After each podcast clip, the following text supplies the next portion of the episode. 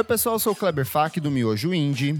Oi, eu sou a Elo Cleaver, da revista Balaclava. Oi, queridos, eu sou Isadora Almeida, da Popload Radio. E eu sou o Nick Silva, do Monkey Bus. Olá, gente, eu sou o Duda Delo Russo. Sou de lugar nenhum, sou de Pirituba. uh! louca, não. Também tem um podcast chamado Santíssima Trindade das Perucas.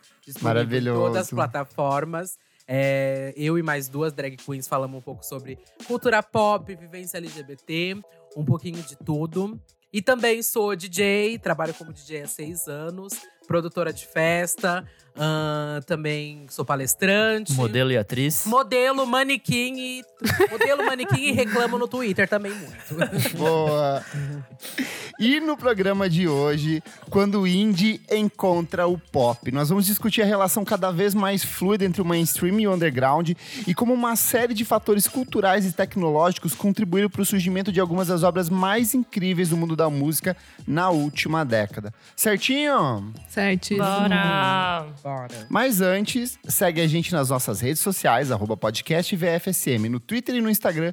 Vamos falar sobre música lá no Facebook, também o nosso site www.vamosfalarsobremusica.com.br. Não esquece também de seguir a gente nas principais plataformas de streaming: Spotify, Apple Podcasts, Deezer, Google Podcast. Agora o Spotify toca essa mania de paradas de sucesso do, do Spotify. Então segue a gente lá, dá o play, baixa, compartilha, que é muito importante para a gente continuar a crescer. E principalmente apoia a gente no padrim.com.br barra podcast VFSM, que por apenas cinco reais por mês você tem acesso a outros programas exclusivos, lançamentos com antecedência e participa da gravação ao vivo como o queridíssimo DJ Catatal que está aqui assistindo a gente. Uhul. Não perde uma. Perfeito. Tão certinho, gente? Certíssimo. Sim. Vamos para a pauta. Há poucos dias, a Taylor Swift pegou todo mundo de surpresa com o lançamento de um disco novo, que algumas pessoas gostaram, outras pessoas nem tanto, como tudo na vida. Só que o que mais chamou atenção não foi o fato de ser um disco surpresa, mas o fato dela ter chamado o Aaron Dessner, que é o multi-instrumentista, um dos principais integrantes do The National, um dos cofundadores do The National, para assumir a produção do disco. Isso foi uma coisa assim bem surpreendente, dividindo junto com o Jack Antonoff. E não somente isso, ela ainda chama o Boniver para cantar em uma das principais faixas do disco, né? E aí todo mundo começou com essa, com essa loucura de tipo, Taylor Swift agora é uma cantora indie, então começa essa discussão toda muito louca. Só que essa relação entre o indie e o mainstream, ela não é de agora, né, gente? Não. Não. Achei que você ia continuar mais. Não, Achei acabou a pauta. Me diga uma data, então, Heloísa. Não, gente, não é de agora. O próprio Boniver, né? Kanye West, Super. é, Jay-Z, tem diversos nomes, assim. A cultura do hip hop permitiu samplear, que daí também já, não sei, a gente já vai trazer exemplos aqui também. Sim. É só uma, um- um- uma introdução, né? Que essa questão de você puxar indies não é de hoje. Sim.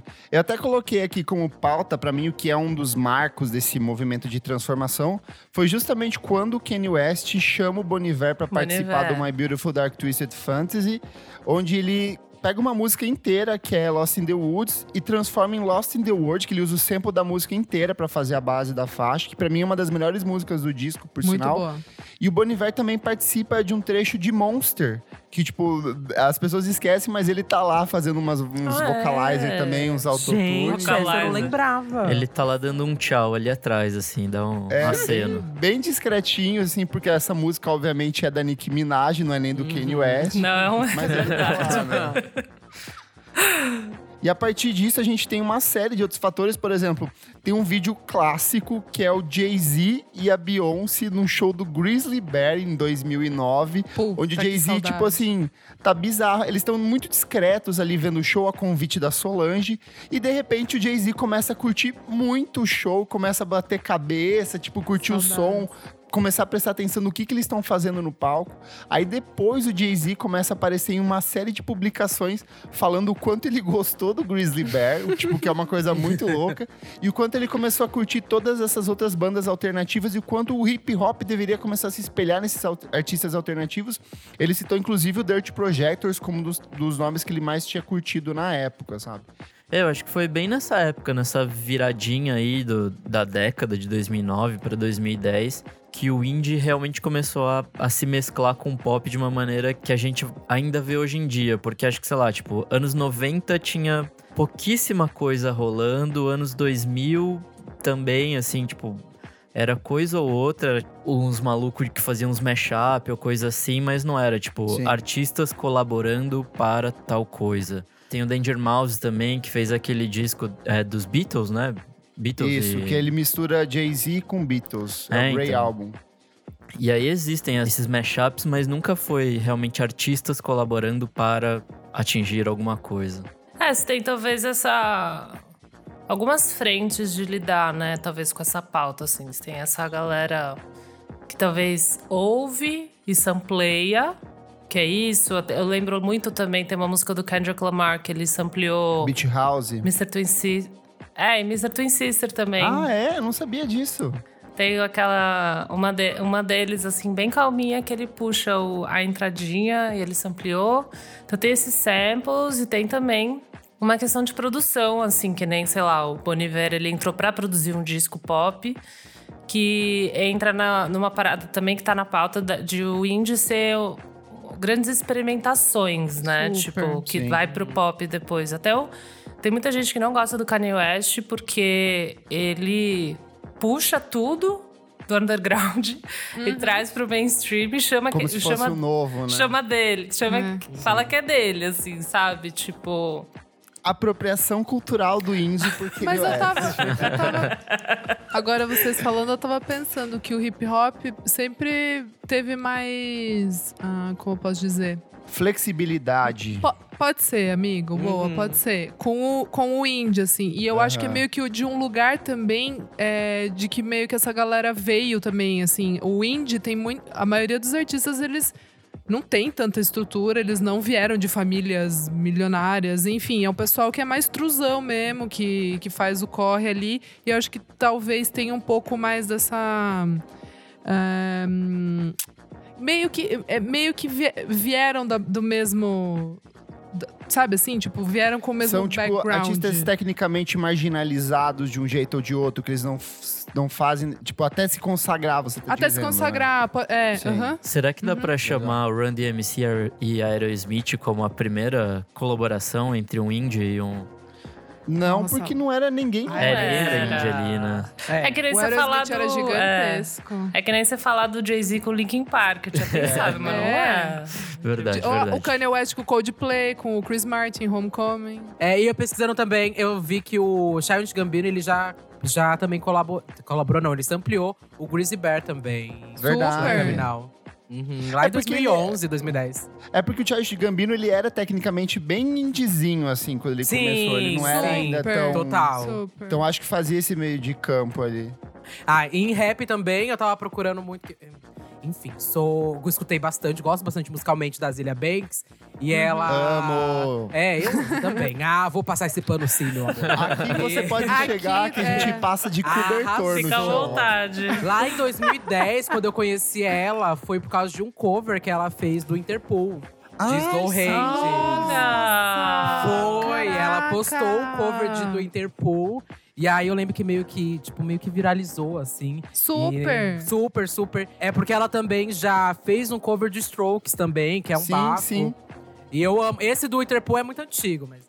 A, a Willow também fez do King Crew. Foi quando eu comecei a ouvir a Willow, por causa de- desse cover que ela fez de Easy Easy do King Crew. Então, por isso que eu tava pensando, sabe? Tipo, a galerinha do Old Future, Frank Ocean. Tipo, toda essa galera que A depois… primeira mixtape do Frank Ocean é, É total isso. é Total, recorte- total, É. total. Então, eu acho que o hip hop sempre vem com essa… sei lá, com essa é, com esse encaixe do indie, Sim. assim, sabe? Eu acho que é, eles conversam mais, assim. Lembrei também agora, Chance the Rapper e James Blake. Amo. Verdade, verdade. No segundo disco do James Muito Blake. bom. O Chase the Rapper também já colaborou com o Ben Gibbard, do. É, do nossa, Death. Cab. É, mas Cab, esse é mais Death Cab. recente, né? Ano Mais passado recente. foi. É. Com co- tem Coco Rose também no disco, Tem. então tipo, é Ai, bem, Coco bem Rose, eu amo. Verdade. eu acho legal, assim, que ao longo da década a gente vai tendo vários discos que são meio assim, milestones, que servem, tipo, uns marcos desse ponto de transformação. Tipo, Kendrick Lamar com Good Kid Mad City, que vai lá samplear a Beat House. O The Weeknd com a primeira mixtape dele, o House of Balloon, que ele Super! sampleia duas músicas do Beat House. Ele sampleia Cocktail Twins, ele sampleia Silks and the Banshees. Fora que ele, tipo, acabou sendo um disco mega copiado depois por vários outros artistas. Tipo, o ano seguinte, o Usher lança um disco que é muito parecido com o trabalho do The Weeknd. Então eu acho que isso meio que foi servindo de, de inspiração para outros artistas. Posso sabe? me falar uma epifania que veio agora? Aham. Que o, eu não tenho uma resposta pra nada do programa de hoje, tá? De indie, pop, Tá. mainstream, não tenho. Ninguém Mas tem, o- a gente nunca Mas, tem. não, mas nenhuma argumentação assim que eu falo, não, vou bancar essa daqui. Mas eu tenho uma ideia de que o indie, essa coisa do indie, é simplesmente pessoas que são mais pesquisadoras, elas vão mais a fundo em referência, elas têm background de coisas. E o hip hop, eu acho que por isso que agora a gente falando aqui, eu acho que encaixa um pouco mais com o indie, porque a pesquisa de sample e o, o que eles têm e, e que eles gostam leva a eles a outros lugares. Então, por isso que eles Entendi. são, têm mais essa facilidade de casar com o indie música, de ter ídolos, tipo Frank Ocean ou Arthur Russell, sabe assim? Sim, sim. Eu acho que eu acho que é um pouco disso, de, de ser o indie tem muito mais essa coisa da referência para outros outros mundos assim. Eu acho que daí Entendi. que as portas se abrem. Não necessariamente o pessoal do pop faz tanto esse corre. Às vezes Sim. fica mais na mão de um produtor. Entendi. Eu, eu- esse é, o- Eu acho esse que é o bem meu- por aí mesmo. Eu acho que é, É. é bem isso. Cara, e a gente vai seguindo até que em 2016, por exemplo, já tá uma coisa tão miscigenada nessa relação de mainstream e underground, que a gente tem, por exemplo, a Lady Gaga lançando Joanne, e aí ela chama o Father John Misty pra compor uma das músicas, tem a Florence The Machine cantando com ela, tem o Josh Homme tocando e, compos- e co-criação do Kevin Parker em uma das músicas. Aí o mesmo Kevin Parker, em 2016, a Rihanna vai fazer a versão dela pro New Person Say No. Mistakes, que eu acho, pra mim é dela essa Amo. música agora. Para. Ele perdeu, não é mais o Tame Impala, é dela. A Beyoncé vem com Hold Up, em que ela pega um trecho do Yeah Yeah Yes adaptado por um tweet do Ezra Cohen. Então, tipo assim, isso é muito, muito Puf. louco. Nem o Ezra Cohen sabia que isso ia acontecer, tanto que, tipo, ele ficou maluco quando ele foi acreditado como coletrista depois da música. Aí a gente vai ter a Solange lançando a Syria The Table, onde ela vai colaborar com uma galera. Tipo, ela já tinha colaborado com o Blood Orange e com o Kevin Barnes do Off Montreal antes, no, no EP dela, o True, que eu acho maravilhoso esse EP. Mas Muito nesse bom. disco ela leva Sanfa, que tava, tipo, não tinha lançado nem o primeiro disco. Ela leva a Kelila, que só tinha uma mixtape. E ela leva o David Longstreth do, do Dirt Projectors pra tocar junto com ela. Aí hoje eu tava ouvindo o Swing Low Magellan, que é aquele disco de Amo. 2012 Eu ouvi deles, que eu acho muito bonito. E a Solange copiou várias formulinhas de estruturas da batida e das guitarras pro Assyria The Table. Assim, assim, não copiou não, porque o David Longstreth sempre roubou a música Mas negra. chupinhou, então... chupinhou. É, mas é tá que tudo ele sempre certo, foi um é. bandido, Uhum. então ela recuperou e levou de volta. Então acho que faz nada mais justo. E ainda tem a- o Flaming Lips com a Miley Cyrus, daquela, aquele disco Nossa, essa é a mais experimental, sabe? Eita, que isso eu é acho um erro. muito louco. Eu também acho, Duda. Mas você tem esses artistas que, pra mim, sei lá, Solange. É que a Solange, pra mim, ela é pop porque ela é irmã da Beyoncé, sabe? A gente Sim. coloca ela dentro Ah, do pop. super. Porque ela, como uma artista, ela tá mais pra um Blood Orange do que pra uma, pra uma Beyoncé. Mas a- ela ficou. Lógico que ela é super talentosa. Não tô falando que ela só é famosa por causa da Beyoncé, mas eu acho que ela tem o alcance, ou talvez o nome, ou. Que essa... isso, Elô? Mais uma mulher branca querendo dizer o que uma mulher negra tem que fazer? Ai, mais uma, meu Deus! Já basta, já basta a jornalista lá, né? A jornalista falando Que que, grande a Beyoncé- dia para o jornalismo. É. que a Beyoncé é forçada, sei lá o que ela falou. Enfim, não é isso, gente. é que a Solange é uma artista meio indie pra mim, assim, Sim. né? Ela sempre Amiga, se colocou mas acho que ela é indie, indie mesmo. Ela só tem esse lado do tabloide por causa da Beyoncé. Mas assim, É, pra é musicalmente falando, ela é Então, indie. mas ela começa como uma artista de música pop lá nos anos 2000. Ela tem uns dois discos lançados que são, tipo, bem X. X. Mas só não que ela só estourou, foi, né? sim, Flop. encontrar musicalmente mesmo a partir do True.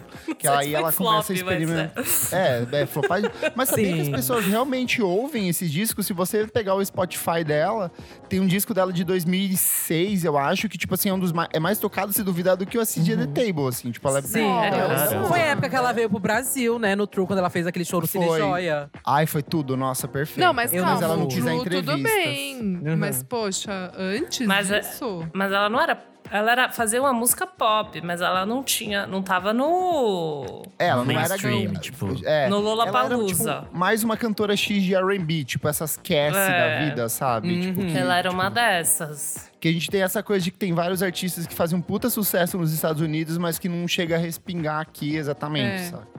Uhum.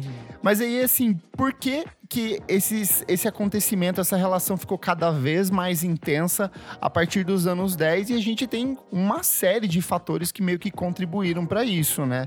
Eu acho que o primeiro deles talvez seja essa coisa da digitalização, de você ter Super. acesso à música de um jeito muito mais rápido e fácil. Então, começou com iTunes lá nos anos 2000 e depois foi tendo as plataformas de streaming a partir da- do começo da década, Spotify, Pirataria, Deezer, doidado. pirataria, tipo, adoidado. E a gente também tem a relação das redes sociais, que hoje em dia, se um artista. é, o que mais acontece é, sei lá, uma dualipa da vida posta. Ai meu Deus, eu amo Katy Perry. No Sim. seguinte, seguinte, a Katy Perry vai embaixo assim, DM, sabe? Tipo, e aí surge uma parceria. Gente, eu vi uma. Essa semana que eu fiquei chocada, eu entrevistei a Arlo Parks, que é uma cantora londrina super nova, e ela falou que o álbum que ela. Eu perguntei pra ela, ah, e o álbum do ano, né? Qual o álbum você mais gostou dela? Ela falou, ah, da Phoebe Bridgers, eu tô viciada. Beleza. Aí, tipo assim, antes de ontem eu entrei no Twitter dela pra dar uma olhada, aí tava, tipo, um vídeo da Phoebe Bridgers falando que. A música que ela tava mais pirando esse ano era da, da Arlo Parks. E daí elas, Amigas. tipo, já Amigas. Words Collide, aí já amigas. amigas ali, uma chorando pela outra. Daí eu falei, gente, olha essa internet, que benção, né? Tá eu acho que vendo? também tem uma coisa muito dessa descentralização das gravadoras também, porque hoje em dia Super. meio que a gravadora, com exceção desses grandes, grandes artistas, é, a maioria dos artistas hoje produz o jeito que eles querem e eles oferecem pro selo, pro selo distribuir depois, assim. Que é muito diferente do que era o processo até o começo dos anos 2000, onde, tipo, a gravadora tinha uma... Ela era detentora de tudo aquilo que você produzia, ela tinha uma fórmula que você devia seguir e você devia respeitar essa estrutura dela. Ela E, assim, as bancava e tinha um variações- controle gigante, né? Exato, ela tinha Sim. metas e tinha que ser batida essas metas em cima disso. E hoje em dia, não. Cada artista meio que se banca, né? Sem contar E os aí, feats, é, né? sim. Obrigatórios, assim. Tipo, o que a Por isso gravadora que vai ter, fala. tipo, às vezes uns Chris Brown da vida no meio de umas artistas com um discurso mega Puts, feminista, porque é Coitada da minha obrigatório, né? Tinashe, que teve que fazer Tinashe é Chris Brown. isso, gente. Então, você tá entendendo? é, é puxado o negócio de gravadora. Tava pensando só nessas questões de gravadora. Eu não sei, assim, eu acho que esse. Eu sinto um pouco também, porque essa questão das redes sociais, de você deixar suas, suas produções mais humanas e você ser mais pé no chão, não sei o quê, sabe? Eu, às vezes, eu sinto que essa intensificação do indie com o pop veio um pouco dessa necessidade que os artistas pop, tipo, têm de também se botar um pouquinho pé no chão e falar, nossa, olha como a gente é descolado, a gente trabalha com pessoas, Super. tipo, super é, pequenas, ou estou dando uma chance aqui, sei lá, Ah, sabe? você acha que é, um, é tipo um símbolo de status isso, então? Às vezes eu acho que sim, tipo, ou de você É um ser- pouco o negócio do colonizador, né? Eu acho. Desculpa, mas eu acho. Sabe sei, assim, não é aquele naipe do. Ai, deixa eu chamar aqui uma pessoa ali que tá num lugar sozinha num mato, mas ele E é eu super vou cool. colocar, E eu é. vou colocar o spot. Sabe assim? Eu, às vezes, eu não que eu acho isso ruim dentro da. É, eu também não. eu é, também- dentro da não dinâmica é que a ruim, não. gente vive, é, eu acho isso necessário, assim. Mas eu, Eu acho, acho que também. tem um certo glamour de você ser a pessoa que descobriu, de você ser a pessoa que puxou. Eu acho que o Kanye Super. West faz muito isso. Eu acho que ele também se, se a, não se acha, mas ah, ele se acha tipo o grande treta também. Por, Sim. Mas ele se acha o grande treta, né? Mas não sei, assim, eu acho que é uma relação muito comercial, além de você. Trusão, né? Trusão.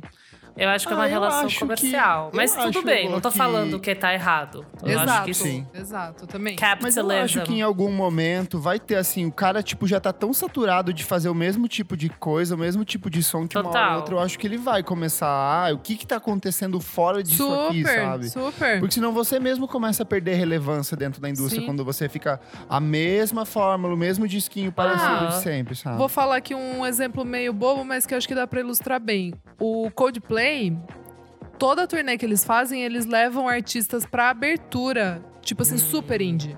Eu já vi Aham. Betty For Lashes abrindo, Taylor a Liane, Swift faz a isso Liane também. Larravas, o John Hopkins, sabe assim? São pessoas A Dua que Lipa não veio tem- da última vez, né? A Dua Lipa, Verdade, todo- verdade. todos os artistas. Então, toda vez que eu vou ver o show do Coldplay, eu quero ver mais a banda de abertura do que o Coldplay. E Foi eu assim acho que eu é vi o Bet for Lashes. então, e é muito por isso. Mas então, mas daí era um outro exemplo que eu queria dar de, tipo, artistas que estão ligados. Porque é bizarro. A playlist do Coldplay, o Chris Martin, ele é muito aware, assim. Ele coloca as bandas indie do indie do indie. Ele realmente Uhum. gosta de Gosta música e sabe o música. que, o que tá falando. Mas ele não Deve vai. ser quem ele vai copiar nos próximos discos. Não, É. não é. Não, isso que eu ia falar. E como ele não consegue colocar isso nas músicas deles, eu acho que ele meio que faz esse papel de, tipo, colocar as bandas de abertura, que eu acho uma coisa legal também. Eu acho Sim. Mas é legal, eu não tô vindo aqui pra ser a preciosa do indie. Ah, sim, tipo amiga. Assim, eu não, vamos misturar. você não é isso. Eu quero Eu que tô- meus amigos ganhem dinheiro. É, eu também. É que às vezes eu acho que é um trabalho meio, tipo, por exemplo, e daí vai lá e, nossa, todo mundo descobriu o Boniver. Tipo, descobriram o Boniver, sabe? Aí o Jack Antonoff. Eu não aguento mais esse cara em todos os lugares. Ele fazem Por até no. quê? Eu vou defender o meu cristal, Ah, meu lindo. Fê, acha outro, ou, sabe? Então parece que uma pessoa quer fazer, quer fazer a pesquisa e ninguém mais quer pesquisar, entendeu? Lógico, E daí é o que eu essa- falei, é o que essa eu falei. putaria do, me- do mesmo homem branco produzindo todo mundo. Tipo, Joga, joga a responsa da referência na mão do produtor. É o Ai. caminho mais rápido, né, Lolo? é, menina, estão ganhando muito dinheiro pra fazer coisa rápida, desculpa. Deixa eu perguntar uma coisa aqui.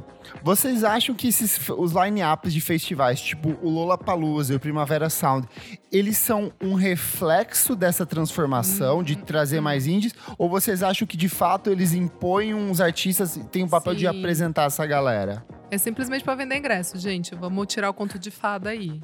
Não, mas eu acho que. É sério, não, não, mas gente. não, não, eu- você não, entendeu a a gente não minha tá pergunta. duvidando. A gente não tá Eu duvidando. não tô duvidando. Eu acho que você não entendeu a minha pergunta. Se a escolha desses artistas, ela vem natural, tipo assim, como um reflexo dessas mudanças, do que tá acontecendo, de colocar uns nomes menores ali no meio, ou esses, esses espaços, ou esses festivais estão criando espaço para esses artistas Não, menores? acho que não estão criando espaço nenhum. Acho que é o que a Isa É mais falou. assim. barato e, me- e mais caro, de verdade, assim. É, tipo, é tudo Não, mas eu acho que essa, essa questão dos ingressos, ele, por exemplo, no Lollapalooza não dá ponto sem nó. Tipo, então ele vai falar, mano, quantas pessoas estão ouvindo essa bosta aqui? Ah, que bom, é mais barato. Tipo, Sim.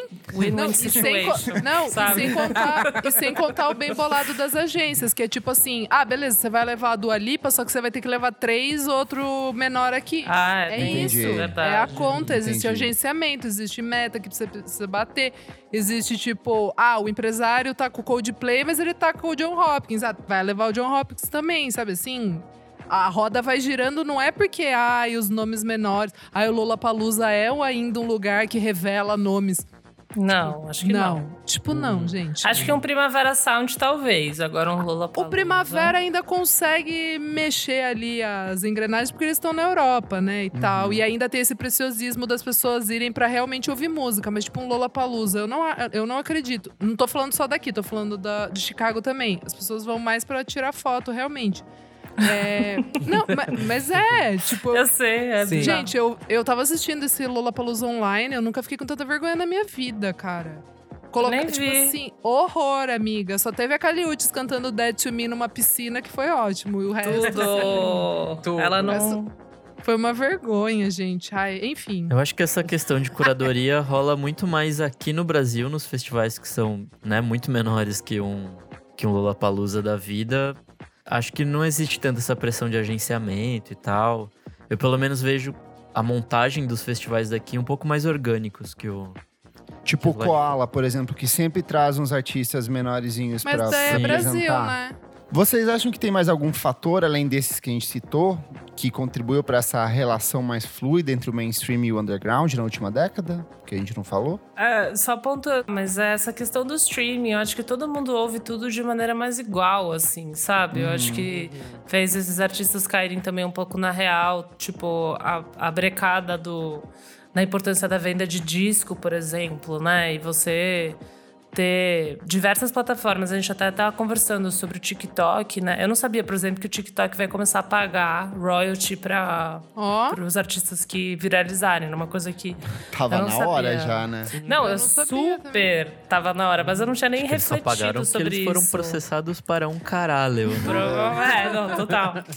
Mas você ter essas bandas tipo Sales, sabe? Que bombou pra caralho, com umas músicas nada a ver. Tipo, a gente adora, né? Mas assim, é muito fácil. É muito indie. TikTok assim, ainda não tipo. conta em parada de sucesso, né? Não, Não, acho que não, Não tem, né? deveria. Não. Mas é meio estranho também, porque são 15 segundos só, né? Tipo, de música tocando. Não, tem. É. Não, Então, tem de até 15 ou um minuto? um minuto. É bastante Isso. um minuto, meu. E se a minha música tiver 15 segundos? Nick? Hum, é um Ah, instrumental. Mas você vê, tipo, o Justin Bieber que é muito bombar e não consegue no TikTok, sabe? Então, Flopadíssimo. nossa, ele é péssimo, né? Puta, ele é péssimo, péssimo, péssimo, cara. péssimo. Mas não vai bombar Então- em nenhum outro lugar também. Não vai. então acho que democratizou. Eu acho que outra coisa que a gente pode levar em consideração também é que meio que acabaram as tribos. Tipo, lá nos anos 90 era muito comum, Ah, tipo, você. Acabou com o, com o fim do Nirvana. com a É, do também. Boa. Tipo, acho que isso liberou a galera desses preconceitos bobos de tipo, ah, sou ovo X ou Y, assim. Tipo, sou ouço Ah, pop sim. ou, Nossa, sei lá, sim. sou ouço rock. Com o tempo, tudo isso foi solidificando e tal. Então, hoje em dia, é muito mais fácil pra gente ouvir de tudo do que nos anos 90 ou no comecinho dos 2000, Nossa, onde a gente... Ai, não, eu só ouço Strokes e indie rock. Só isso que eu ouço. isso é uma nada mais. verdade. Que eu era bem Super. assim, eu era o indizinho, aí entrou Beyoncé em minha vida e mudou tudo. Graças a Deus. Amém. Nossa, amém. amém. Santa E falando de vivência e meio de noite, eu trabalhei muito tempo lá no Beco, né, inclusive. E vocês já ouviram aqui o podcast de vocês várias vezes também. Vocês iam muito pra fan house e tudo mais. Total. Sim. Super. Bate pencas de cartão lá também. E a gente vai vendo meio essa mudança. Eu lembro no começo, assim, do B, quando eu ia, só tocava indie, indie, indie. Tipo, se tocasse alguma coisa muito mais pop, todo É mundo olhava assim pro lado. É verdade. É e aí, verdade. quando, eu lembro quando foi começando a entrar de pouco em pouco, assim, uma Amor, Charlie Charlie, sabe? Uma coisa Sim. assim, Icona Pop, Florence. e a gente foi Super, vendo super, uma super. transição também durante a balada. E eu tocando também, eu vi que eu tinha que fazer isso. Porque tinha gente Sim. que também queria ouvir música pop na balada, Sim. né? Não queria só ficar fingindo que tava adorando dançar strokes. Gente, e, e uma coisa. Kleber e Duda, vocês não acham também que é muito da. é, do, do- Tipo, do pessoal LGBT começar a ir nas festas indies, talvez tenha mudado um pouco, sabe assim? Na verdade, era as muito galeras hétero, LGBT que né? descobrem esses espaços e depois os, os héteros vão lá e roubam, sabe? Porque Não, mas no é começo- Mas esses Não, rolês mas no strokes. começo, stroke, sabe? que Meio que umas Não, festas- sim, é. Eu sabe acho que lá. assim? Sim, sim, porque no beco, tipo, quando eu ia, tinha só hétero. Quando eu ficava. quando eu achava não um gay, é, era o gay que eu pegava. Só, Exato. só tinha eu e ele, então tinha que se pegar. Ou na fan house, quando eu ia na fan house, via uma bicha assim, quando dançava, sei lá, meio Florence, eu via, ah, é viado. Aí eu falava, tenho que beijar. Então, quando eu via isso, quando tinha um só, então eu meio que vi também que tinha, tinha que ter. Eu era o chato que pedia música pop também lá, sabe? Sim. Exato, fe- festa que vai todo mundo na festa pra curtir todos os tipos de música, é verdade. Sim. Muito legal, nunca tinha parado pra, pra pensar. E é legal que essa transição, ela não é só dos artistas grandes do mainstream descobrindo esses pequenos, menores da cena independente, mas são esses artistas da cena independente assumindo o amor deles pela música pop. A gente começa a ter isso. Que Total. antes, como o Nick falou, acabou as tribos, então essa galera perdeu meio que a vergonha, entre aspas, de falar que gosta de Beyoncé, de Mariah Carey e afins. Eu acho que um exemplo bem emblemático pra mim é o Kevin Parker do Tame Impala, que ele nunca escondeu o fascínio dele da música pop. Super. Tanto que quando ele lançou o Lonerism em 2012, vinha todo mundo falar: Nossa, mas então você ouviu muito Led Zeppelin pra fazer esse disco? Ele falou: Não, eu ouvi Kylie Minogue e eu ouvi Britney. Eu queria Britney, pegar exato. essa essência de música pop dele, dela e transportar isso para um contexto psicodélico. Tanto que ele foi um dos artistas que mais se deu bem com essa galera, porque tipo, foi trabalhar com Lady Gaga, foi trabalhar com um monte de rapper, foi Super. trabalhar com uma galera lá Mike fora por causa Ronson disso, né? Eu lembro de uma coisa também bem engraçada que, de novo, é Strokes, velho de guerra.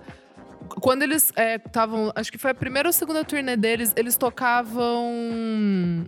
é, Girls Just Wanna Have Fun de subir no Sim. palco. E as pessoas achavam que era tipo de zoeira. Irônico. irônico. E eles sempre piraram nesse pop, synth, synth pop, né? Meio new wave, assim. Sim. E aí, isso também é uma coisa que eu sempre achei interessante de. De- dessas bandas, né? Tipo, principalmente de caras hétero. Foi meio que ali no começo do 2000 que começou a mudar. Que começou a mudar essa, essa ideia, né? Isso é, isso é muito legal, muito interessante.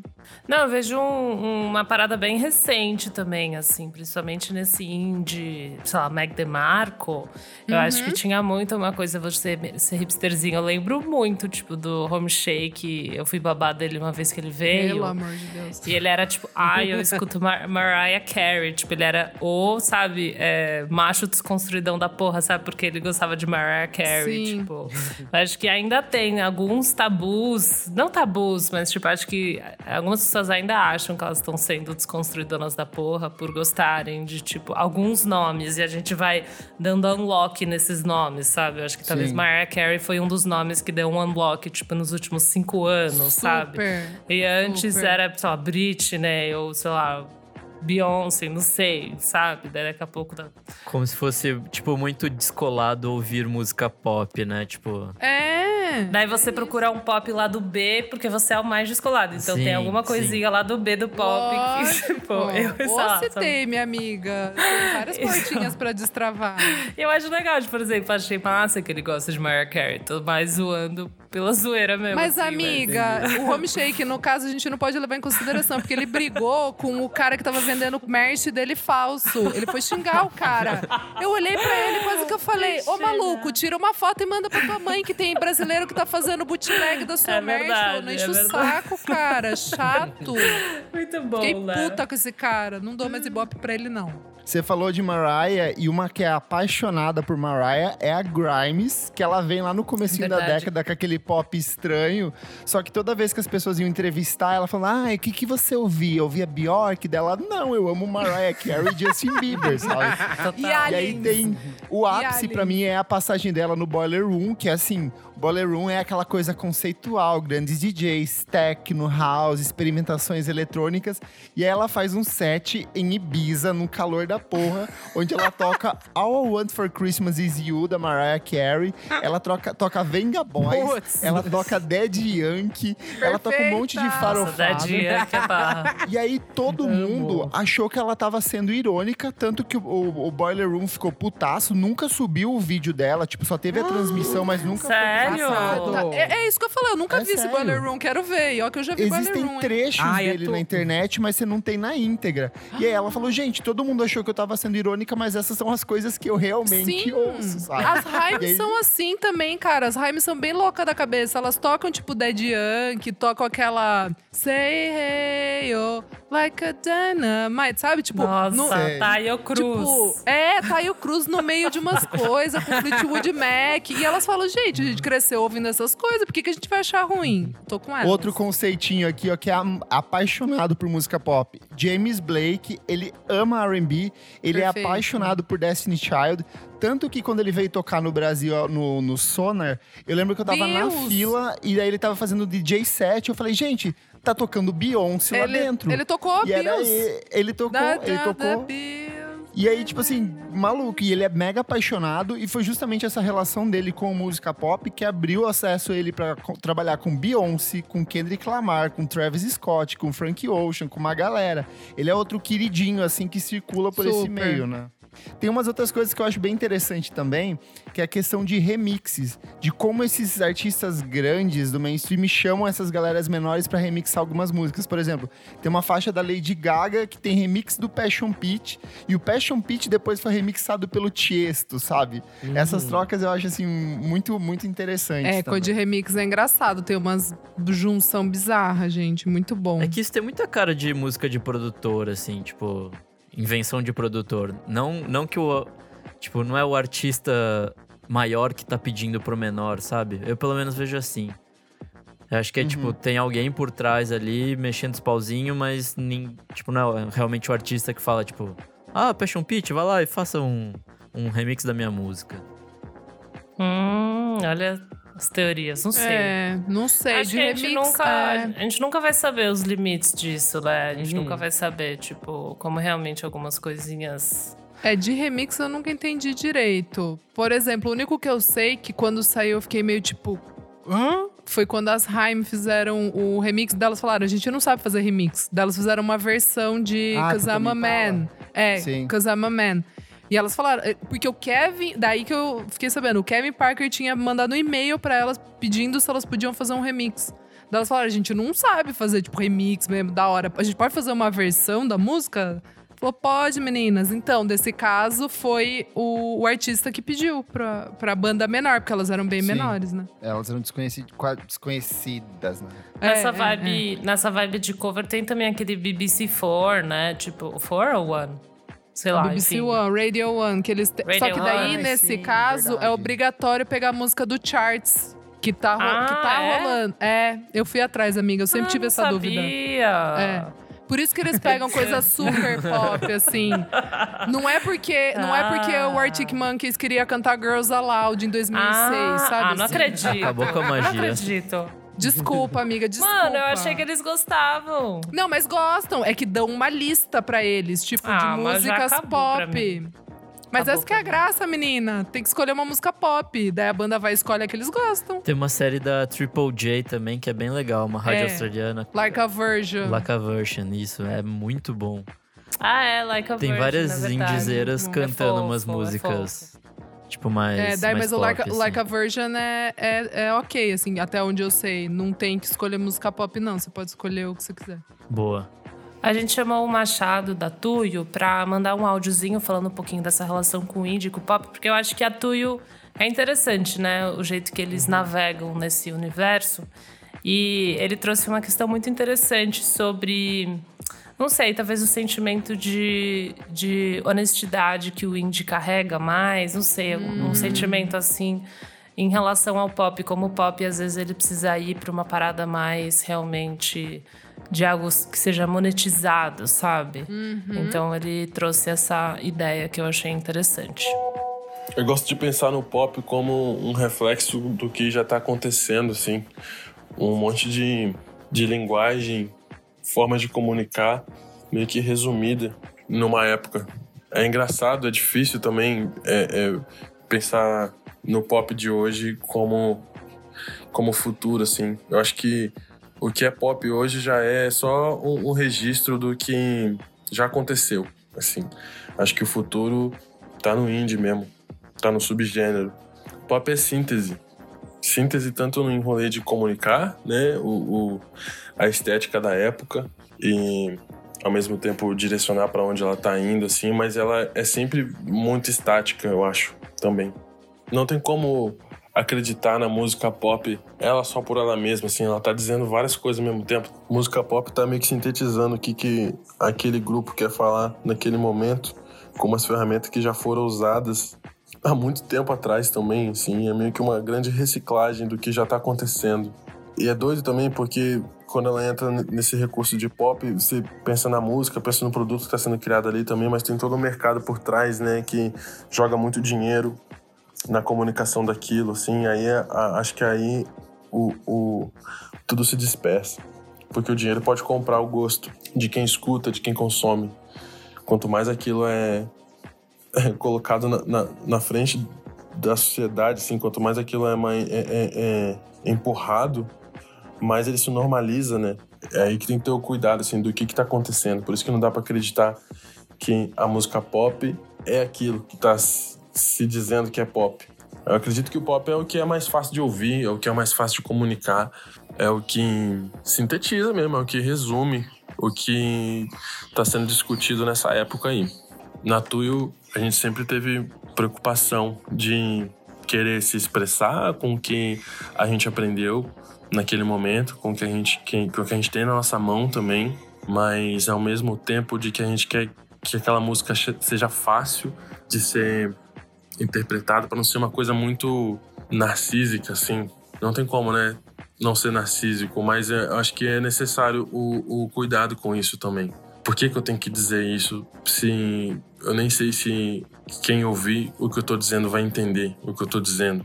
Daí, acho que isso também é um, é um, é um ponto que, que, que diferencia, né? O que, que é pop e que não é.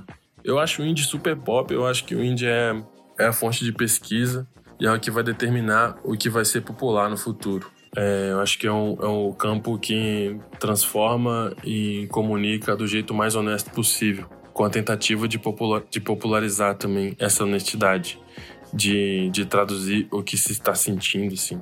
Enquanto o pop transforma esse sentimento num produto para consumo de massa, assim transitar pelo pop é um caminho que eu acho que é difícil é super necessário também, porque quando você assume que você quer transitar no, no, nesse regime de massa, assim, você tem que saber quem você é, né? Você tem que saber o que você quer dizer.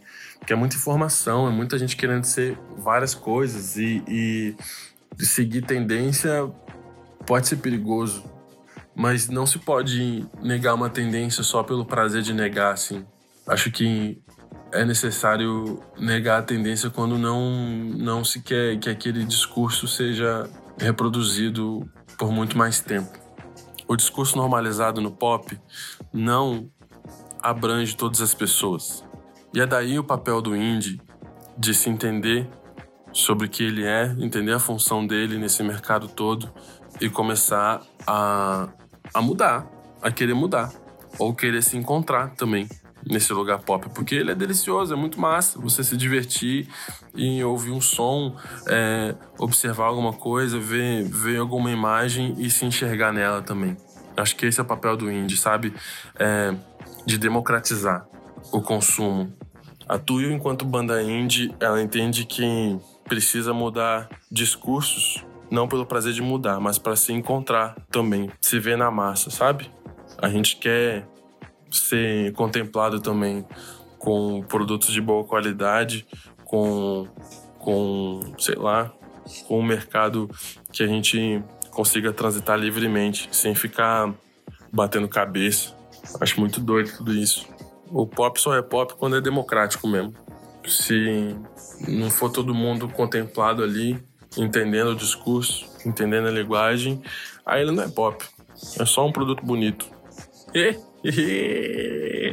Um beijo! Bom, e já que a gente chegou no Brasil, vamos falar sobre a produção brasileira, essa relação entre o mainstream e o underground, como que se dá. Eu acho que, uma visão minha, eu acho que isso sempre foi uma coisa muito mais fluida. Esses grandes medalhões da MPB sempre mantiveram os olhos e ouvidos bem atentos para uma galera mais nova, que estava começando, tanto no sentido de apadrinhar, quanto no sentido de entender o que estava acontecendo na música nessa época. O Caetano Veloso, para mim, é um exemplo muito claro disso, que ele é um cara que sempre trouxe artistas muito pequenos para junto do, do trabalho dele, mas segue para vários outros aí. E um exemplo muito claro, talvez, do que seja essa transição entre o indie e o pop, para mim, tá na obra do Silva. Eu sei que o Nick detesta, uhum. eu acho que a maioria das pessoas hoje em dia tem tipo, um, fica de, de bode pra cima dele. Mas se você for ver, ele é um cara que ele começa no, na década totalmente independente, aí ele vai lançar o primeiro disco pelo Slap, que é aquele braço independente da ação livre, e aí ao longo dos anos ele vai colaborando com Marisa Monte, Ivete Sangalo, Anitta e Ludmilla, só que ainda continua mantendo o trabalhinho dele, assim, ele não explodiu, não ficou um cara gigante, mas ele conseguiu transitar por esses dois meios, né? Bem. Chegou na Globo, é. Chegou na Globo. Não sei. Super. O primeiro álbum dele me lembrava muito assim do trampo do James Blake do começo. Eu tinha meio que essa Sim. visão, assim. Daí eu, eu acho também. que ele foi entrando realmente mais no mercado ali do carioca e tal, tanto que ele, ele virou ficou mais brasileiro. BR, é brasileiro. É. É. Eu não sei se isso. eu vejo um artista, eu não consigo nomear agora porque eu acabei de pensar, mas você trouxe o Silva. Eu não sei se eu consigo ver no Silva uma uma trajetória onde ele se manteve. Eu acho que ele é índio pelo nome, sabe? Mas o som dele, tipo, eu não vejo como essa questão que a gente tá falando do índio como é, experimentações ou apostas, sabe? Talvez ele Eu não sei, eu achei que teve uma moldada no som para ele conseguir participar desse universo. Eu não achei que talvez Entendi. o pop foi lá e pegou no Silva uma parada que, tipo, tava faltando. Sabe? Eu não sei, talvez eu esteja falando besteira, mas eu não consigo ver nenhum artista indie que foi reconhecido e falou: caramba, tipo, talvez assim, Marcelo Genesi, essa galera que é meio MPB. Mas assim, é um MPB que traz algumas modificações, mas não muitas, sabe? Eu não sei, eu Sim. tô pensando nisso, assim, de realmente o pop brasileiro puxar é, pessoas indies por uma questão de experimentação. Vocês conseguem trazer um exemplo? Ah, Mas, tipo, entendi uma tá Gabi. Amarantos não cabe. Uma Gabi que era é verdade, super a Gabi indie, Amarantos assim. Cabe. É No verdade. começo. E é uma música periférica, e é uma música Uhum. do Pronto, norte do trouxe. país. e é, Arrasou, hoje em dia ela. E hoje em dia ela tá na saia justa, né? Eu não vejo Ela é Silva, por exemplo, nesse, nesse mesmo parâmetro, Nem, sabe? nem Criolo e nem Emicida, por exemplo. Ah, não, total. Não, total, tá bom. Total. Mas é que é. não, Me é. convenceu. Mas é tipo, é um hip hop. Não, me convenci porque são ótimos exemplos. É, também eles Aham. vieram com o advento do hip hop, né? Que, tipo, bombou nessas últimas décadas aqui e fora, né? Tipo, é, eu não sei se a gente tem exemplos, tipo, de produtores ou pessoas, sabe, muito. Sei lá, um um Boniver, sabe? Uma pessoa que traz uma Ah. experimentação, tipo, alguma coisa musical. O Criolo Emicida são grandes mentes que precisavam ir pro pop, assim, sabe?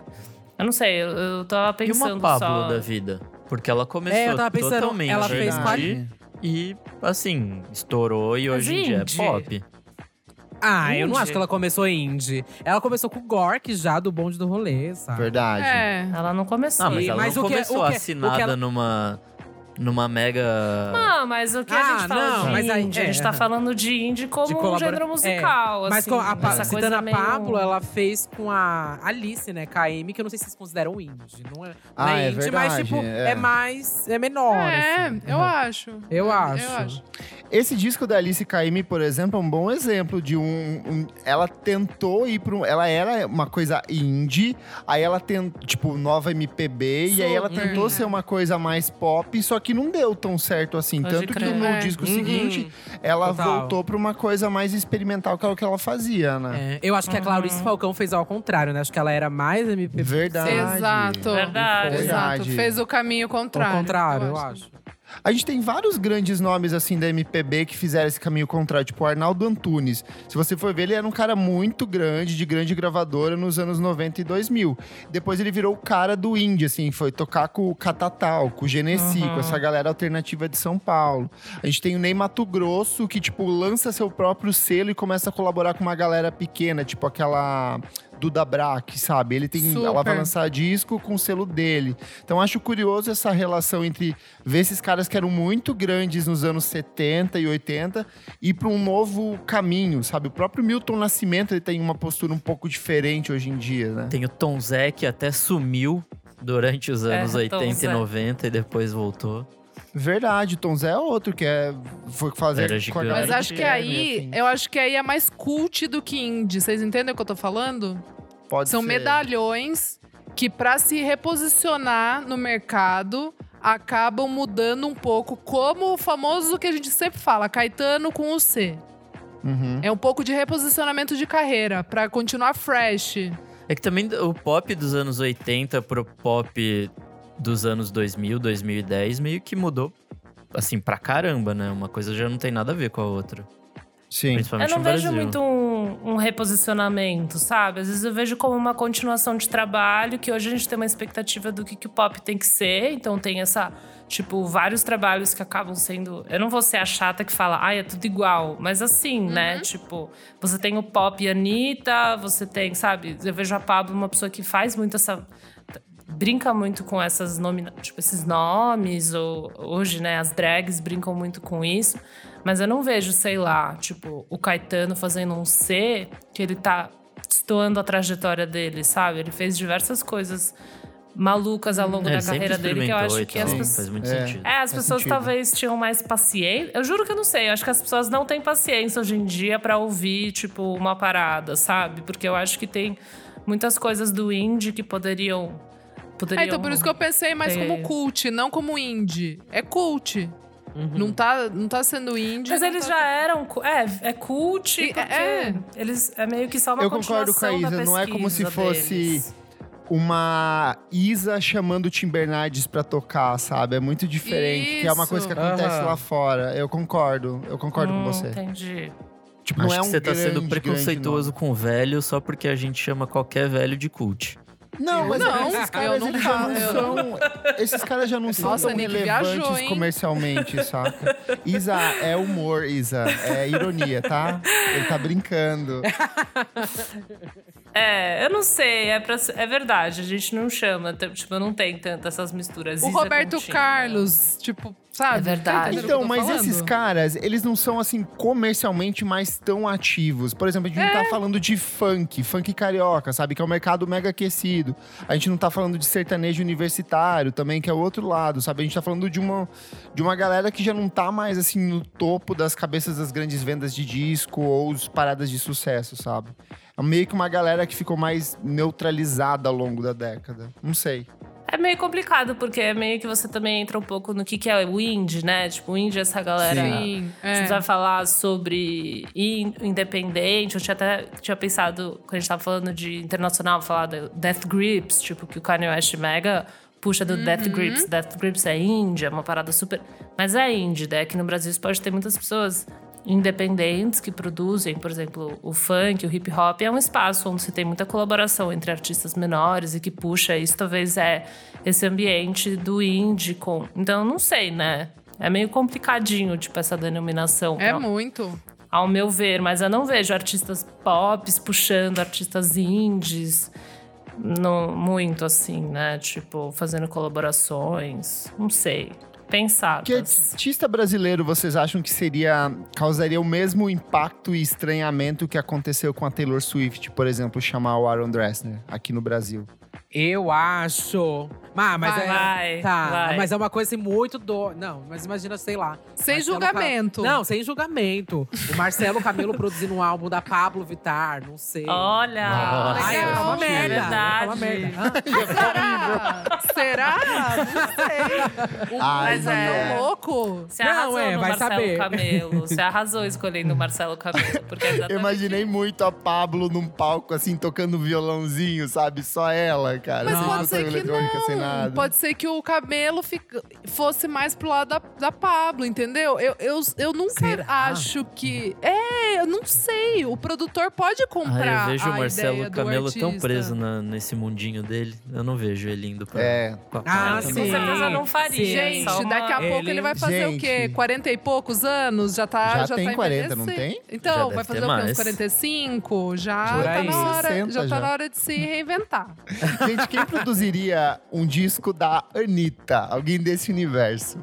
Vamos fazer um exercício aí de imaginação. Tipo a galera do. a- o produtor da, do Da Beat, assim, tem tudo a ver. Poderia acontecer Ah, realmente. legal. Ah, eu Thomas Troia.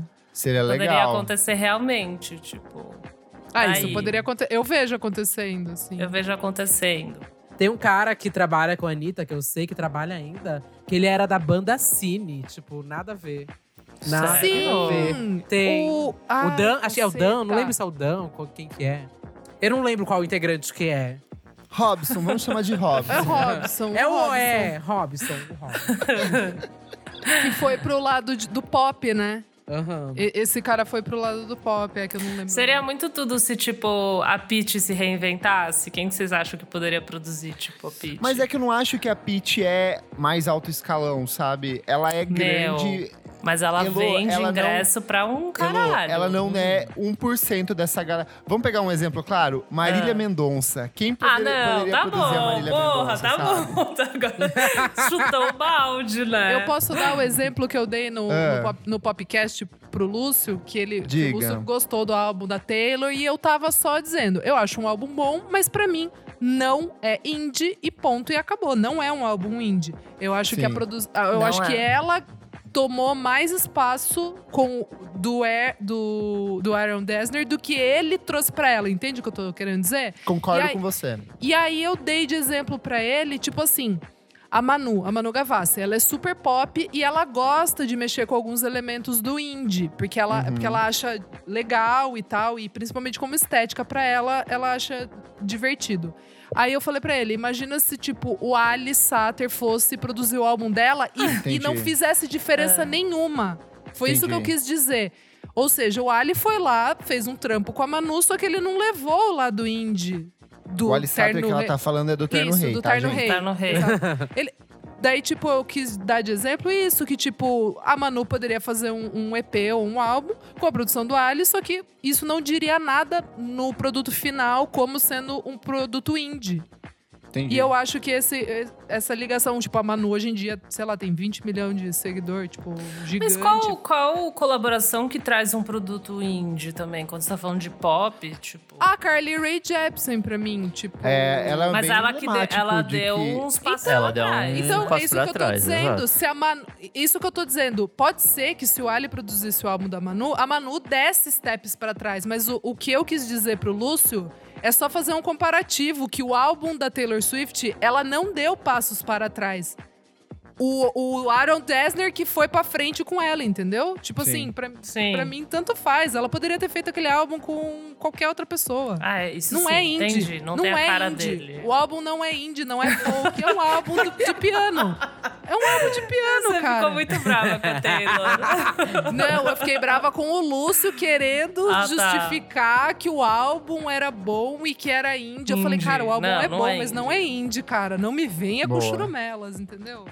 Então é isso, gente. Discutimos aqui, não chegamos a lugar. A lugar nenhum. Nenhum, nenhum. fiquei- nenhum. Ninguém ainda, ninguém ainda disse quem seria um bom produto. Quem seria um bom produtor para um disco indie da Marília Mendonça? Conta pra gente Ah, lá é. nos nossos comentários no Instagram. E vamos pro próximo bloco do programa. Não paro de ouvir.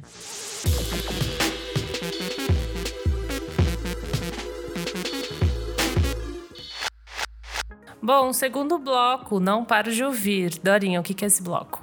E, Luzita, nesse bloco a gente vai trazer nossas diquinhas atuais, coisas que a gente não para de ouvir, que foram lançadas Lançamentos. nessa... Lançamentos. Última semana, 15 dias, tá ótimo. Perfeito. Vamos conv- começar com o convidado, Duda. Exato. Ai, menina, eu sou uma coisa assim, tão. É mistura de biscoito com miojo. É uma mistura. Ai, eu gente. de tudo um pouco, então eu vou ficar duas coisas. É, uma é a música nova da Billie Eilish, que eu curti. Ah, Gostei eu gostei. também.